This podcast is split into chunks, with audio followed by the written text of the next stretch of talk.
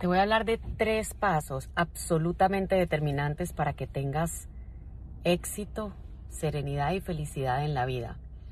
El primero es la inteligencia emocional. La regulación emocional precede a todas las competencias. Una persona puede hablar cinco idiomas y tener 20 doctorados, pero si se estresa, le da migraña, colitis, gastritis cuando se le cae un cliente, todo lo pone nervioso, se pelea con todo el mundo, es muy difícil que llegue a tener éxito. La gente que triunfa aprende a tener cabeza fría, ¿verdad? A elevar su inteligencia emocional. Nosotros tenemos, vamos a, pensar así, tenemos una parte primitiva, que es el sistema límbico, ¿sí? Eh, de la mente, y tenemos aquí la corteza prefrontal, que es parte del cerebro evolucionado. Las emociones lamentablemente pasan primero por el sistema límbico, por la mente primitiva. Y la gente reacciona, entra en pánico y cuando tú entras en pánico y reaccionas sin control, lo único que logras es convertir algo malo en algo muy malo.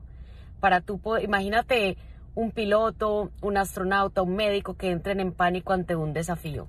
Tienes que aprender a pensar con tu mente evolucionada y no dejar que la parte emocional nuble tu pensamiento y tomes peores decisiones. Entonces lo primero es eleva tu inteligencia emocional.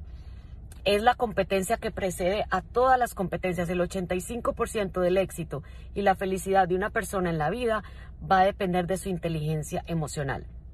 Segundo, busca siempre las oportunidades. Dentro de cada problema que se te presenta en la vida viene una oportunidad.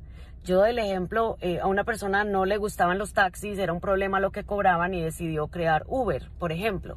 ¿Verdad? Entonces, un problema, algo que a ti te molesta, probablemente le molesta a muchas personas y puedes ahí encontrar una oportunidad de negocio, una oportunidad de aprendizaje.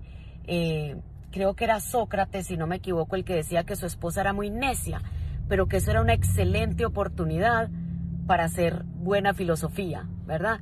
Entonces todo lo que parece bueno siempre trae algo, perdón, todo lo que parece malo siempre trae algo bueno detrás si sabemos usar el cerebro evolucionado. Hay gente que me dice es que tener hijos adolescentes es muy difícil.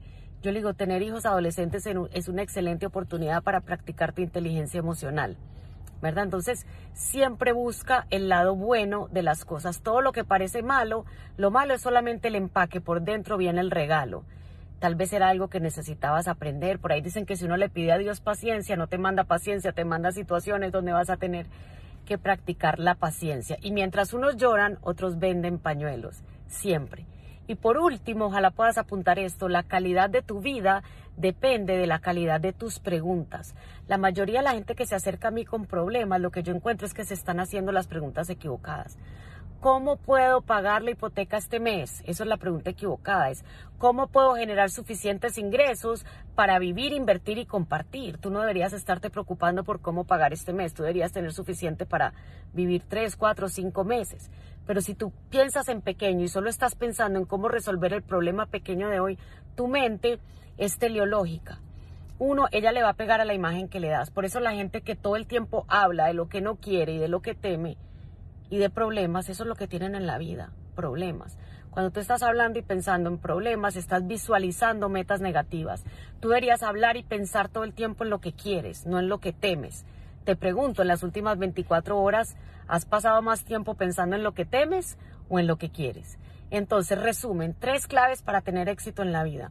Uno, siempre busca cómo elevar tu regulación emocional. Tú estás en control de tus emociones. La persona con la que tú más hablas es contigo mismo. La gente de afuera no tiene el poder de robarte la paz y tú no se lo das.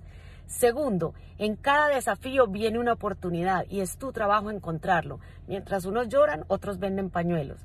Y tercero, cambia las preguntas que te haces. Porque todo lo malo me pasa a mí es una pregunta muy pobre.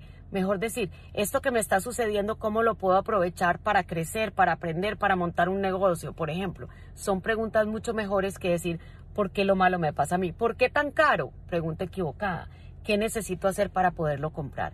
Con estos tres pasos yo te garantizo que si tú implementas esto en tu vida, tu salud, tu bienestar y tu éxito se van a, se van a acelerar por 10. Un abrazo.